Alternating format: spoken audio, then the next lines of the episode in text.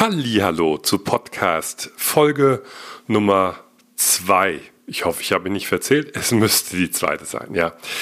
Ja, ich wollte mal ein, ein wenig über mich erzählen, Lars Peter Luke, ja. Man kennt mich zwar vom, von YouTube und Instagram, aber die Leute wissen natürlich nicht wirklich meine Geschichte und ich denke mir, so ein Podcast ist halt schon relativ intim. Ihr hört die äh, Folgen auf Kopfhörer oder im Auto oder beim Einschlafen. Und wir reden hier ja über Siegen, Erfolg, sich durchkämpfen durchs Leben und dabei erfolgreich sein. Und äh, mein Sohn ist jetzt auch nicht dabei. Ich hatte mal so eine Testaufnahme mit ihm im Urlaub mal gemacht mit einem anderen Mikrofon und hatte ihm da so meine Geschichte erzählt. Das war schon ganz gut, aber da hatte er kein Mikrofon und man hat ihn nicht verstanden. Und ich hatte jetzt gerade ein kleines Schläfchen gemacht. Wir haben jetzt nachmittags hier kurz vor vier.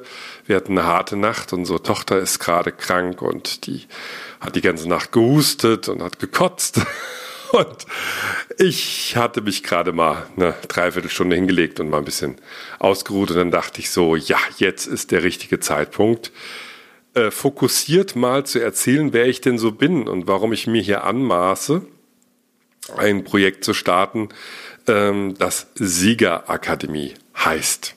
Ja, dazu möchte ich euch einfach mal erzählen, wer ich bin, woher ich komme und wie ich hierher gekommen bin und wie viel ich dafür kämpfen musste, um hierher zu kommen und möchte euch einfach nur mitgeben, dass es einfacher geht, heutzutage durch die sozialen Medien und die neuen Medien ja viele Fehler nicht zu machen oder ja, Abkürzungen zu nehmen, die einem wirklich sehr viel Zeit sparen können. Ich bin geboren 1974 in Gießen in Hessen, bin also jetzt fast 45 Jahre alt, noch nicht ganz, aber bald. Wenn ihr den hier hört, dann bin ich fast 45 oder gerade 45 geworden. Ja, hatte eine ganz schöne Kindheit. Ähm, dann wurde meine Mutter krank, äh, Anfang der 80er Jahre, als ich so sechs, sieben, acht war. Und die ist dann leider verstorben, als ich zehn war. 1984 ist die verstorben. Und mein Vater, äh, ich habe noch einen Bruder, hat meinen Bruder und mich dann alleine großgezogen. Damals gab es noch nicht so viele Hilfsangebote oder Therapien oder sowas. Die Mutter war halt tot und mein Vater ähm, war Arzt und der hat aber seinen Beruf dann beendet, um sich um uns zu kümmern. Der hatte zum Glück die Möglichkeit, das zu tun und hat uns dann quasi alleine großgezogen. 1984 äh, war meine Mutter tot. 1985 bin ich auf ein Gymnasium gekommen, äh, auf eine Privatschule, katholische Privatschule in Bad Nauheim. Äh, ich bin nicht gläubig gewesen in, in der Richtung. Ich war nicht katholisch und ich war nicht mal äh, getauft und ich musste mich extra sogar dafür taufen lassen, aber ich wollte unbedingt auf diese Schule gehen, weil viele meiner besten Freunde da hingegangen sind und äh, hatte mich dann taufen lassen mit zehn und bin dann 1985 da auf die Schule gekommen. Ja, das war eine ganz schöne Zeit. Die Schule war gut. Ähm, wir haben jetzt auch bald äh, wie vieljähriges, äh, 25-jähriges Abi oder so. Ja, ich glaube schon. Ich meine mich nicht zu irren. Nee, 25 Jahre Abitur steht jetzt an. Genau. Schon ein wenig her. Ich bin ein alter Sack. Ja. Ja, in der Schule, wie, wie es halt so ist, man versucht äh, sozial zu interagieren, hat Freunde, äh, und versucht sich so zu finden. Manche machen Sport, manche machen Scheiß, manche machen Musik. Ich habe Musik gemacht und viel Scheiß.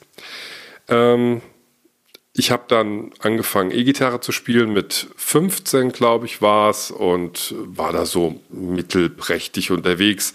Wollte halt unbedingt auf der Bühne stehen, wollte unbedingt was machen hat in diversen Bands mitgespielt und hatte einen besten Freund, mit dem ich dann halt so ein Duo gegründet hatte, das hieß Smirnov mit Z. Und ähm, damit waren wir dann später sogar nochmal äh, recht erfolgreich. Ja. Dahin kann ich eigentlich jetzt springen, ja, weil alles andere dazwischen so Pille-Palle, ja.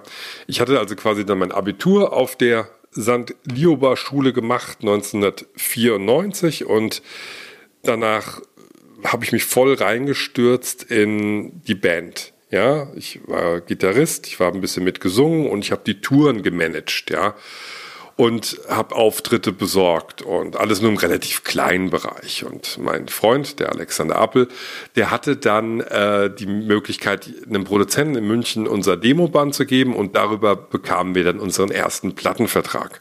Es gab also eine, eine wirklich eine Single, die rauskam und wir waren hier in Hessen sogar Wunschrekord.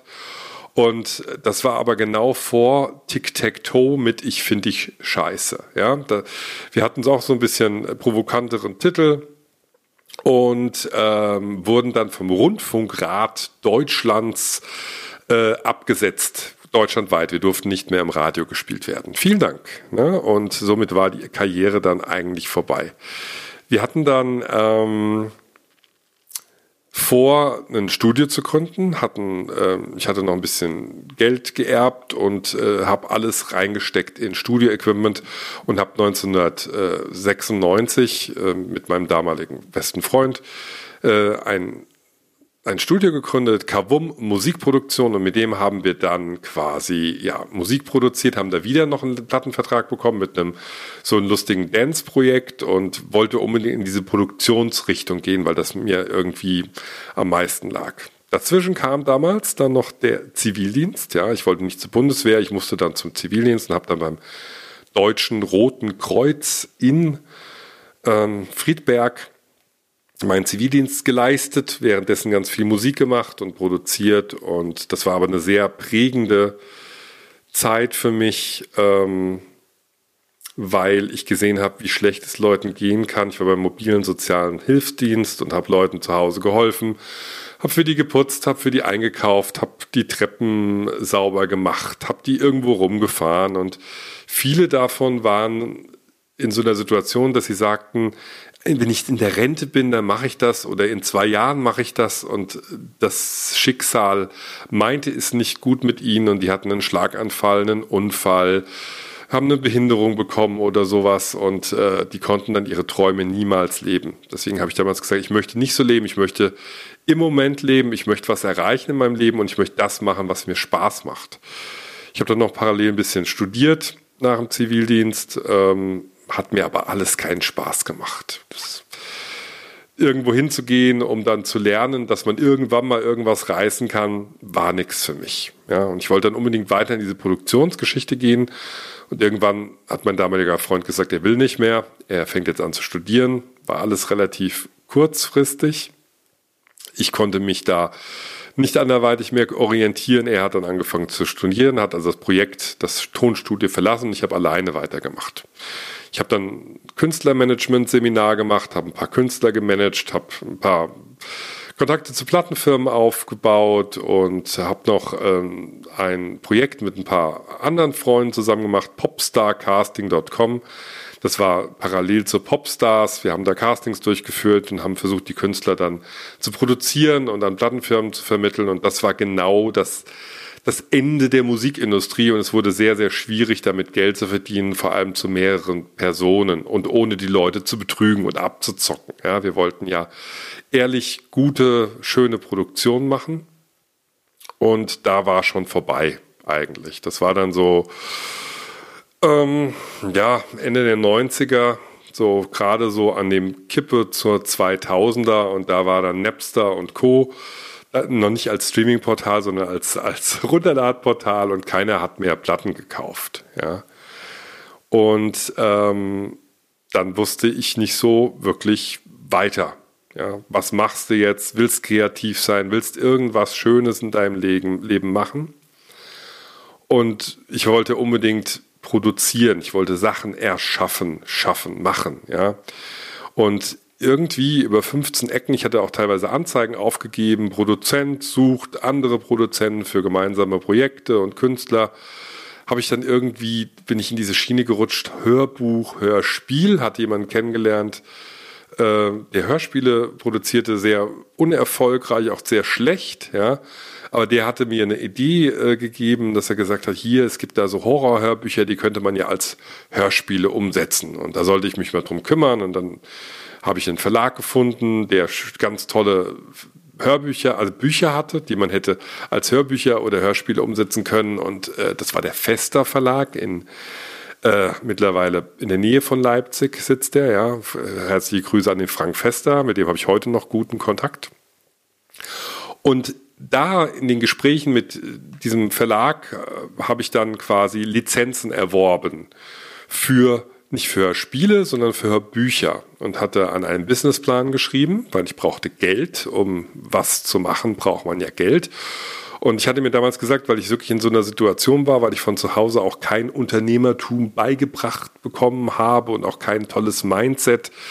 Ich habe gesagt, entweder ich kriege das jetzt alleine irgendwie hin oder ich höre jetzt auf und muss mir irgendwas anderes überlegen. Also wirklich eine, eine keine Alternative äh, Option sozusagen. Ja. Ich habe dann einen Businessplan geschrieben und habe dann mit, ich glaube, mit fünf Banken geredet, hatte Termine gemacht in, mit Banken in der Nähe, mit der Deutschen Bank, mit der Sparkasse und mit der Volksbank hatte ich dann auch Termine und habe mein Businesskonzept da vorgestellt. Ich wollte einen Hörbuchverlag machen und zwar den ersten Horrorhörbuchverlag der Welt und äh, hatte auch schon Erfolge vorzuweisen, weil ich ähm, eine CD produziert hatte mit gruseligen Märchen. Ich hatte Märchen genommen, hatte mir die umschreiben lassen, Grimmsche Märchen neu schreiben lassen und hatte eine CD gemacht und hatte die damals als, ähm, als Verkäufer auf eBay verkauft, über Sofortkaufen. Und das lief super gut. Da war eBay noch ganz am Anfang und ich habe, glaube ich, 3000 CDs davon auf eBay verkauft, weil es noch gar keine Hörbücher gab, schon gar keine Horror- oder Gruselhörbücher. Und so hatte ich einfach ähm, ein bisschen Referenz und hatte Zahlen und wusste, was man dran verdienen konnte. Und habe es dann tatsächlich geschafft, die Volksbank und die Sparkasse zu überzeugen, mir ein Existenzgründungsdarlehen zu geben über die KfW, das ist die Bank für Wiederaufbau. Die vergibt dann relativ günstige Kredite, auch ohne Sicherheiten und hatte dann 50.000 Euro von denen bekommen, 2002, um meinen Verlag zu gründen. Der heißt heute noch LPL Records EK, eingetragener Kaufmann mittlerweile. Ähm, LPL für mich, Lars Peter Luke Records, ja für Platten, mittlerweile LPL Records. Ja, Lars Peter Luke nimmt auf. Das sollte so Programm werden über die Jahre und ist heute ja noch so. Ich sitze jetzt auch hier und nehme auf. Ja und habe dann angefangen, Hörbücher zu produzieren. Habe erstmal pro Jahr zwei, drei richtig schöne Titel, Lizenztitel aus den USA und aus England rausgebracht und dann habe ich im Vertrieb gefunden, Bastei Lübbe, die haben dann für mich ähm, die Sachen vertrieben, aber auch nur, weil ich auf Messen gegangen bin. Da kann ich auch eigene Folgen hier drüber machen, was uns da alles passiert ist, was für coole Leute wir gerade kennengelernt haben. Sehr, sehr geil. Und ähm, das lief dann so ganz gut an und ähm, 2005, glaube ich, war es, dass Lübbe auf mich zukam und äh, sagte, hier, wenn du mal irgendwann mal Hörspiele machen willst, dann, äh, ich glaube, das könntest du gut. Und auf mich kam ein Autor zu, der eine Idee hatte. Und ich habe dann zusammen mit Lübbe noch den, den Titel dafür entwickelt, Offenbarung 23 hieß die. Und da haben wir dann mit diesem Autor hatten wir 29 Folgen dieser Hörspiele produziert, ja, mit meinem damaligen äh, Tontechniker äh, Andy Matern, der auch die Musik gemacht hatte, äh, einer der besten Leute auf dem Gebiet, äh, wahnsinnig gut und da haben wir uns den Arsch abgearbeitet. Ich habe parallel Hörbücher produziert und dann noch Folgen von Offenbarung 23. Das waren pro Halbjahr immer vier Folgen, also acht Folgen im Jahr, plus Hörbücher. Und das war noch vor Face, na, da fing es mit Facebook so an. Naja, vielleicht gab es doch Facebook, weiß ich gar nicht genau. Ähm, da gab es noch Foren und sowas. Da war ich dann in Foren unterwegs und habe da schon angefangen, Werbung für meine Sachen zu machen. Ähm, das wurde dann sehr hoch anerkannt von der Szene. Ja, ich hatte, äh, war ja der erste Horrorhörbuchverlag der Welt, habe ganz viel Preise gewonnen, bestes Hörspiel des Jahres, Hörbuch des Jahrzehnts, ähm, bester Newcomer Verlag und solche Sachen. Und habe dann ähm, 2008 war es, glaube ich. Da lief das ein paar Jahre. Da gab es dann Probleme mit dem damaligen Autor von Offenbarung 23. ähm, recht unschöne Geschichte und plötzlich haben sich alle zerstritten und Lübbe wollte auch nicht mehr mit dem zusammenarbeiten, weil er da sehr persönlich gegenüber denen wurde. Und ich konnte das auch nicht lösen, habe das auch nicht so gut, ähm, ja, ich hatte damals noch keine Ausbildung im, im, äh, im Bereich, so wie man mit Mitarbeitern umgeht. Und das habe ich mir später alles über die Jahre drauf geschafft. Habe ganz viele Soft-Skill-Seminare gemacht, so wie ähm, Führungsmanagement und äh, Zeit- und Selbstmanagement und sowas. Aber das führt jetzt zu weit. Und habe dann ähm, ab 2008 eine eigene Hörspielserie entwickelt, eine komplett eigens ausgedachte für Universal Music. Ich bin da auch proaktiv auf die zugegangen, habe gesagt, hier wollt ihr mich mal kennenlernen, ich bin ja hier für Lübbe unterwegs und ihr braucht doch immer gute Leute, lasst uns mal einen Termin machen. Ne? Und nicht aufgegeben, bis ich den Termin hatte, wollte den andere Konzepte verkaufen. Die wollten die nicht, sagten im Gespräch hier, wir hätten gerne so eine Horror-Comedy-Serie. Das hätten wir gerne. Und ich verlasse das Gebäude in Berlin, gehe auf dem Weg zur U-Bahn und auf diesen, was weiß ich, 300 Metern fällt mir ein, Jack Slaughter. Ja, Jack der Schlechter sozusagen. Als Titel. Und denke mir so, das ist 100% weg, das gibt's schon. 100 Pro. Aber ich habe es mir aufgeschrieben, fahre nach Hause, gehe ins Internet und es gibt diesen Titel nicht. Es gab noch nie ein Buch, es gab noch nie ein Hörspiel, es gab noch nie irgendwas in der Richtung. Ja. Und dann habe ich ein Konzept geschrieben. Jack Slaughter, Tochter des Lichts, eine Horror-Comedy-Serie, die so ein bisschen, ja, die klassischen Geisterjäger-Geschichten so ein bisschen auf, auf die Schippe nimmt und aber so ein bisschen lebt von äh, dem Improvisation auch der Sprecher, so wie damals die zwei oder Bud Spencer und Terence Hill. Das war ja so Klamauk, der viel im Synchron stattgefunden hat. Ja. Und ähm, dann wollten die das haben und ich habe für die das produziert und ich habe bis heute 20 Folgen gemacht und jetzt vor ein paar äh, Monaten kamen sie auf mich zu und sagten, wir brauchen neue Folgen, weil Streaming so gut läuft und jetzt habe ich gerade produziere ich gerade an den nächsten vier aber mache das nicht mehr selber, sondern habe das komplett delegiert. Das macht ein Produktionsteam für mich, aber ich habe mir alle Geschichten ausgedacht und ich bin der Produzent dieser Sachen. Ja, ähm, ich habe jetzt nochmal geguckt und ich habe jetzt hier über 100 veröffentlichte Audioproduktionen damals gemacht in, in zehn Jahren, also von 2002 bis 2012 und ich habe mehr als eine Million verkaufte Tonträger vorzuweisen von den Produktionen, die ich gemacht habe, die ich selber im Verlag gemacht habe oder halt auch produziert habe für andere. Ja, und irgendwann war dann aber so ein bisschen die Luft raus. Ich habe dann eine äh, Serie produziert, noch für Universal, die hieß Tiger Taps. Ja, eine Kinderhörspielserie war mir ganz wichtig, weil ich hatte da schon ein Kind und wollte unbedingt auch in diesen Kinderbereich rein und äh, habe da alles reingesteckt an Herzblut, was ging.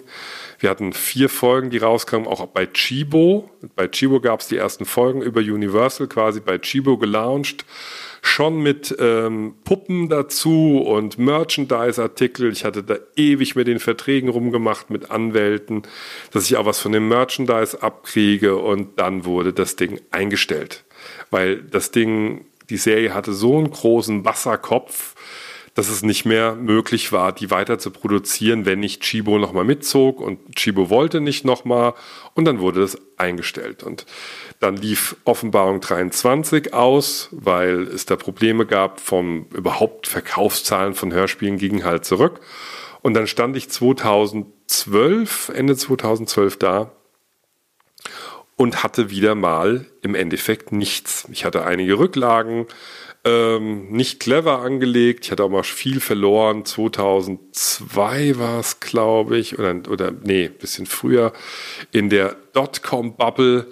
Äh, viel Geld verloren und dann äh, war ich 2000, sagen wir zu Anfang 2013 stand ich so von einem Wendepunkt wieder und äh, wusste nicht so genau, wo die Reise hingeht, weil mir war klar, irgendwie ist dieser Hörbuchmarkt, Hörspielmarkt tot, jedenfalls für die nächsten Jahre und ich hatte keine Lust, in einem Markt weiter rumzugraben, ja, der nicht optimal läuft.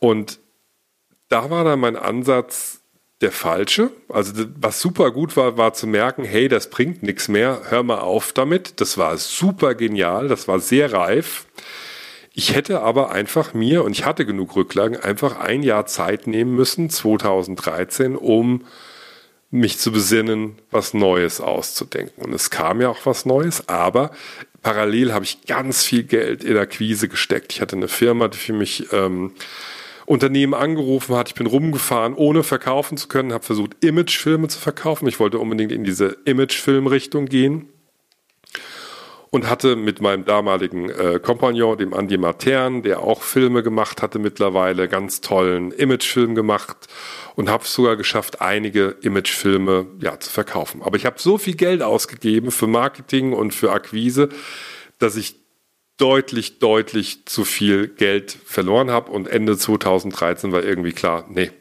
dieser Imagefilmmarkt ist in Deutschland, die deutschen Firmen sind nicht so weit, die raffen nicht, dass Videos gut sind. Es war wirklich so. YouTube steckte da auch noch wirklich in den Kinderschuhen und parallel zu diesem Versagen, würde ich mal so sagen, fing ich an, äh, meine Ernährung umzustellen. Wir wurden dann vegan Anfang 2013 und im März 2013 habe ich das erste Video auf YouTube hochgeladen. Ja, zum Thema vegane Ernährung. Und äh, wir hatten einen coolen Titel für uns, rohe Energie, weil wir mit Rohkost angefangen haben. Heute ist die rohe Energie in meinen Augen nicht mehr nur die Ernährung, sondern einfach die Energie, sowas zu machen, immer wieder sich neue Sachen auszudenken, immer wieder aufzustehen und tolle Sachen zu machen, Filme zu drehen, Podcasts zu machen, Leute zu treffen, Dinge zu erleben. Das ist für mich die rohe Energie.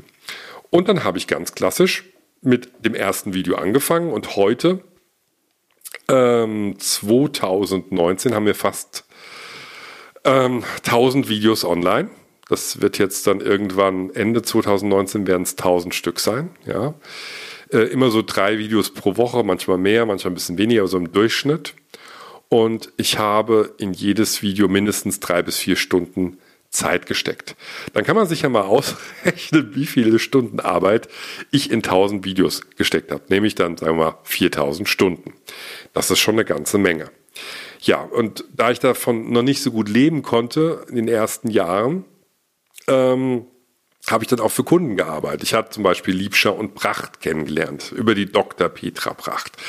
Wer Liebscherpracht nicht kennt, das ist ein Kanal über Schmerzen und ich habe die ersten, ich glaube 150 oder 200 Videos für die gemacht. Die hatten keine Ahnung, wie es geht. Ich auch nicht so wirklich, aber wir haben dann deren Kanal aufgebaut und sind dann so gewachsen über die Jahre. Ich glaube, wir haben zwei Jahre zusammen Videos gemacht, dass die dann irgendwann wirklich für mich mehrere Leute eingestellt haben, weil ich gemeint habe, ich pack's nicht mehr zeitlich. Und ähm, dann wirklich so, ich glaube, drei Leute für mich eingestellt haben und ich bin aus der Sache dann ausgestiegen. Ja, war ein wichtiger Punkt, weil es war gutes Geld und es war eine tolle Zusammenarbeit, aber irgendwann wollte ich halt auch weiterkommen. Ja, also den Kanal habe ich mit aufgebaut. Der hat mittlerweile 300.000 Abonnenten, schätze ich. Ja, wir haben mit Ruhe Energie momentan so 88.000 und die Dr. Petra Pracht habe ich auch mit aufgebaut. Hat, glaube ich, auch so 80, 90.000 Abonnenten. Da war ich von Anfang an mit dabei und habe die ersten paar hundert Videos gemacht, um damit die auch ja, ihren Weg finden. Das ist mein Talent. Menschen dabei helfen, das Beste aus sich rauszuholen und erfolgreich zu werden. Ja, und irgendwann habe ich dann, äh, ich hatte mich so für Edelmetalle interessiert und habe viele Videos geguckt und hatte mir dann irgendwann mal aufgeschrieben, hier, ähm, ich würde gerne mal einen Edelmetallhändler kennenlernen, also jemanden, der Gold und Silber verkauft als Anlage des Vermögens, weil mich das privat sehr interessiert hatte. Und irgendwann schrieb ich mal den äh, Dominik Kettner von Kettner Edelmetalle an unter einem Video. Er schrieb ganz nett zurück, weil er gesehen hat, dass ich sehr viele Abonnenten hatte. Und dann haben wir uns getroffen, haben uns sehr gut angefreundet. Und äh, seitdem mache ich für den bis heute die Videos. Und äh, das ist ja ein ganz kleiner Nischenmarkt, dieser Edelmetallmarkt. Und äh, der Dominik Kettner und sein Vater, der Jürgen Kettner, haben mittlerweile, und das ist jetzt gerade diese Woche, wird es wahrscheinlich passieren, 10.000 Abonnenten. Ja, das hat jetzt ein paar Jahre gedauert. Ich schätze, es waren jetzt zweieinhalb bis drei. Ich kann es nicht genau sagen. Hätte ich mir vorher mal raussuchen können. Die Zeit rennt. Und da haben wir auch, ich glaube, mittlerweile auch 800 Videos oder sowas produziert. Ja. Insgesamt habe ich mehr als 3000 Videos produziert für YouTube weiß also, wie der Hase läuft, ja, generell, wie man überhaupt YouTube-Videos produziert, um sie schnell und gut und unterhaltsam zu machen. Ich bin ja Medienproduzent, das ist mein Beruf. Ich produziere Medien. Und äh, ja, da ist man bei mir an guter Adresse. Ich nehme keine Kunden mehr an. Ja, das, ich arbeite nur noch für mich selbst, aber möchte natürlich dieses Wissen irgendwie ja, weitergeben. Was haben wir jetzt denn erreicht? Äh, wir haben jetzt über 120.000 Follower auf YouTube, Instagram und Facebook zusammen, ja. Und das ist ja alles nur Schall und Rauch. Ja, ich bin mit meiner Traumfrau verheiratet, mit der Alexandra. Die wird jetzt auch in der nächsten Folge wahrscheinlich hier vorkommen, dass sie auch mal erzählt, wie sie äh, ja, hierher gekommen ist, auch mit roher Energie und vor allem jetzt hier mit dem Podcast. Wir haben drei großartige Kinder, die sind geboren 2006, 2010 und 2015 und wir sind glücklich, gesund und erfolgreich. Ja? Und wir sind Sieger. Wir sind Sieger, weil wir haben gesiegt über dieses Leben, das uns viele Steine in den Weg gelegt hat, aber wir haben es geschafft. Und äh, die Hauptbotschaft jetzt hier ist, ich war, ich glaube 2016 war es. Ich glaube 2016. Ja, an einem Punkt, wo ich aufgeben wollte mit YouTube. Ich hatte sehr viel gemacht, hatte für Lieb schon Pracht viel gemacht und hatte schon sehr viele Videos, aber ich konnte es nicht monetarisieren. Ich habe nicht viel Geld mit YouTube verdient. Und in dem Moment, als ich den Dominik Kettner kennengelernt habe und gemerkt habe, dass der anders denkt, der ist anders aufgewachsen, der ist in einer Unternehmerfamilie aufgewachsen, der hat andere Bücher gelesen, der hatte andere Freunde, der hat ein anderes Umfeld. In dem Moment färbte das auf mich ab. Mein ganzes Leben hat sich verändert. Ich habe anders gedacht, ich habe anders anders äh, ja gearbeitet. Ich habe immer viel gearbeitet. Ich hab, war fleißig. Ich habe mich immer weiterentwickelt. Aber ich habe nicht groß gedacht. Ich habe mir nicht richtig Ziele gesetzt und ich hatte nicht das richtige Mindset. Ich habe nicht die, die, die Ausbildung gehabt, äh, richtig zu ja wirklich auch Geld zu verdienen. Ich wollte irgendwie nie Geld damit verdienen. Ich wollte immer sagen, ja, ich mache das nur aus Spaß und so. Nein, es ging halt auch irgendwann darum, wenn man den Leuten genug gegeben hat, geht es auch darum, dass man damit richtig gut Geld verdient, um noch mehr geile Sachen zu machen. Darum geht es, ja. Und das möchte ich hier gerne weitergeben, zusammen mit meinem Sohn und mit meiner Frau und mit vielen Gästen. Wie kommt man dahin, nicht aufzugeben und das Ganze zu monetarisieren. Ich war 2016, sagen wir mal, kurz davor, alles hinzuschmeißen. 2016 lief schon dann deutlich besser. 2017 war ein super Jahr. 2018 war herausragend und 2019 ist das erfolgreichste Jahr meiner Selbstständigkeit. Ich wechsle auch jetzt gerade wirklich vom Selbstständigen zum Unternehmer. Ich habe auch eine erste Angestellte, die hier arbeitet. Ich habe ja früher schon Projekte geleitet mit 25, 30 Menschen, die da ja Produkte zusammen gemacht haben. So eine Hörspielserie müsst ihr euch vorstellen, da sind dann, was ich, 20 Sprecher dabei. Du brauchst ein Studio, du brauchst einen Tontechniker in Berlin, du brauchst einen Tontechniker, der schneidet, du brauchst jemanden, der Musik macht, du brauchst jemanden, der die CD, das Master vorbereitet, du brauchst jemanden, der äh, die Grafik macht. Die Sachen müssen abgenommen werden, müssen Listen ausgefüllt werden. Am Schluss gibt's an dem Tag an dem was fertig sein soll, ist Abgabetermin und dann kommt das Ding raus. Und ich habe, ich bin so stolz drauf, ich habe noch nie einen Abgabetermin, einen VÖ-Termin nicht eingehalten. Ich war so zuverlässig und bin so zuverlässig, dass ich das nie mache. Und ich sage auch nie Sachen zu, die ich nicht halten kann. Deswegen, ich bin immer so jemand, der sagt, nee, sorry, das wird nichts, das weiß ich jetzt schon ähm, müssen, können wir nicht machen oder wir müssen es halt anders machen, damit es funktioniert. Viele nehmen ja einfach irgendwas an und äh, versuchen es dann und dann klappt es nicht. Das kann ich gar nicht leiden. Ich hatte mal so einen so einen Spruch, der war glaube ich von Jack Bauer von 24. Äh, der war Scheitern ist keine Option. Das war für mich immer das. Ich habe dann nächtelang durchgearbeitet und so, aber das mache ich heute auch nicht mehr, weil eine Art Work-Life-Balance ist mir ganz wichtig. Ich brauche genug Schlaf, ich brauche genug Ruhe. Und ich brauche mal auch mal genug Abwechslung, um wieder kreativ zu sein und äh, das toll zu machen. Ja.